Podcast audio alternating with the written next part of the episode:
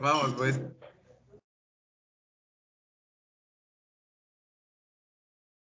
Hola, ¿qué tal amigos de internet? Les doy la bienvenida a un nuevo video de nosotros, los románticos.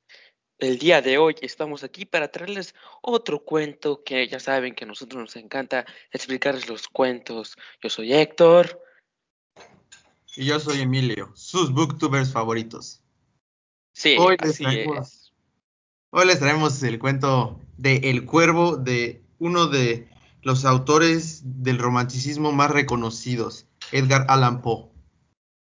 Muy bien, este Héctor, tú que sabes un poco más de sus obras literarias, explícame cómo son estas obras, más sobre las obras de Edgar Allan Poe.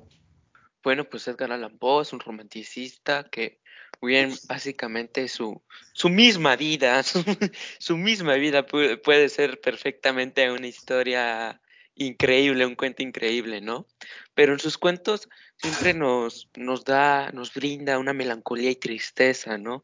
Es un estilo gótico, no es de un terror, no es de un terror, por así decirlo, morboso, ¿no? El que siempre, ah, eh, monstruos, eh, eh, gritos sin, sin razón alguna. Exacto, es un terror más, más elaborado, ¿no? Y siempre sus cuentos, en este que vamos a ver, por ejemplo, que es el cuervo, eh, vamos a ver que, bueno, vamos a explicarlo, pero nos vamos a sentir como alguien más dentro del protagonista, ¿no? Como, no como si fuéramos el protagonista, pero como si fuéramos alguien que lo estuviera viendo dentro de, ¿no? Es, es lo que hace con sus cuentos, eh, brindándonos melancolía y tristeza. El día de hoy vamos a analizar El Cuervo, El Cuervo, que es un cuento muy bonito y vamos a comenzar con el, con la reseña acerca de este cuento.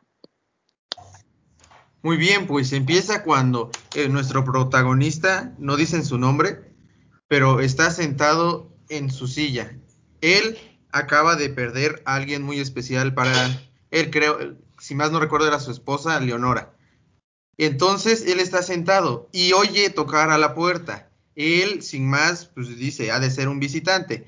Lo dejo hasta, hasta aquí, lo dejo aquí, este, pues está bien, lo dejo pasar, es un visitante, no, no será gran cosa. Entonces como que se pierde y, ahí lo deja. Pero después empieza a escuchar de nuevo eso, el golpe en la puerta. Entonces dice, discúlpeme, se me fue la hora y pensé que ya se había ido o, o algo pensó que hizo que ya no lo abriera, pues. Y entonces al ir a abrirle, se da cuenta que no hay nadie ahí y él se, se desconcierta. ¿Qué pasó? ¿Por qué no hay nadie aquí?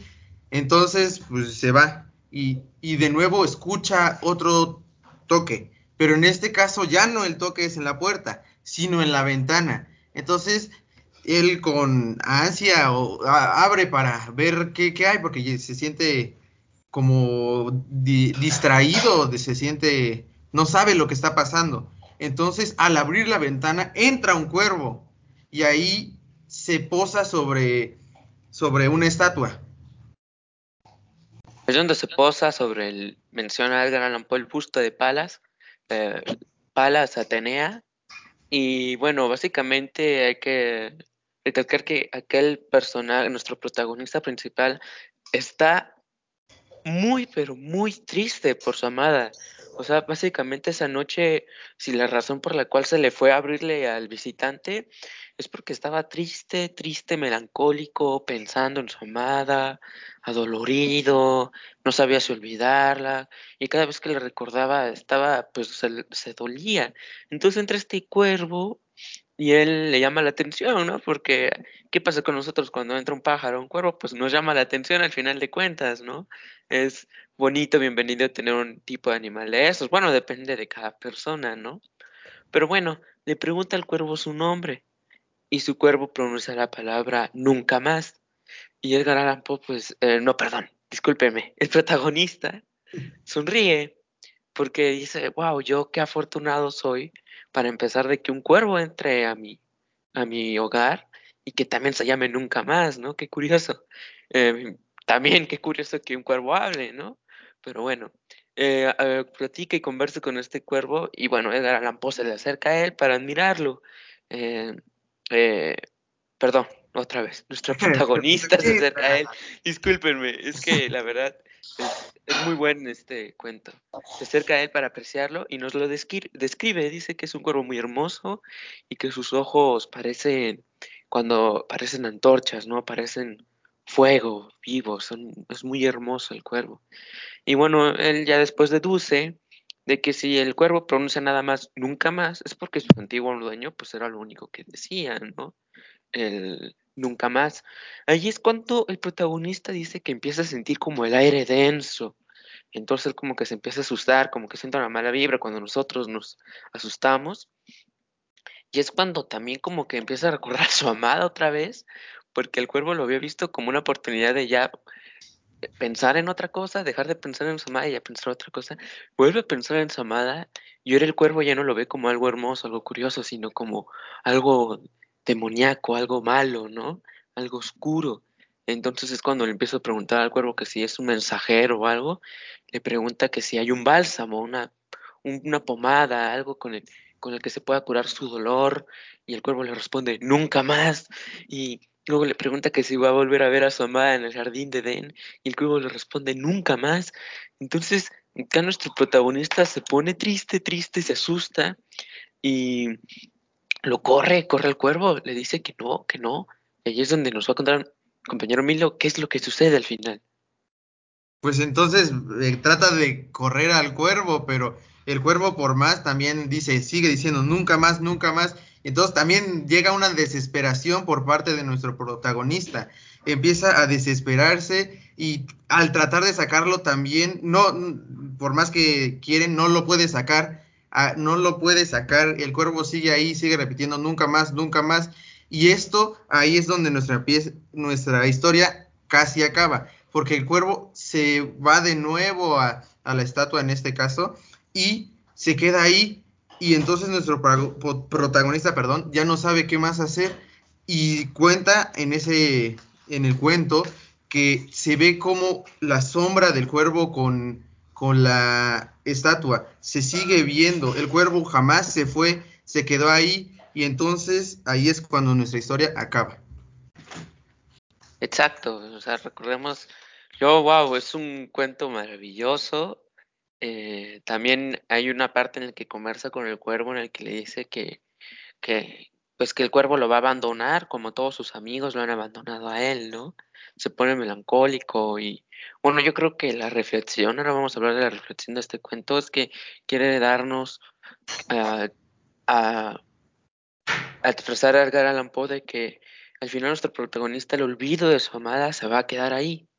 Se va a quedar ahí para siempre. Por más que quieras olvidarlo, siempre un recuerdo amargo, triste, se va a quedar ahí, ¿no? Y depende de nosotros cómo queremos sobrellevar ese recuerdo amargo, ¿no? pero siempre va a estar ahí y es normal estar tristes. Eso es lo que yo reflexiono acerca del cuento. ¿Y tú, Emilio? Sí, lo mismo. También este, cabe ver que también eh, el cuervo eh, lo ve como un lugar, como, como habíamos dicho, este, en cual olvidar sus penas.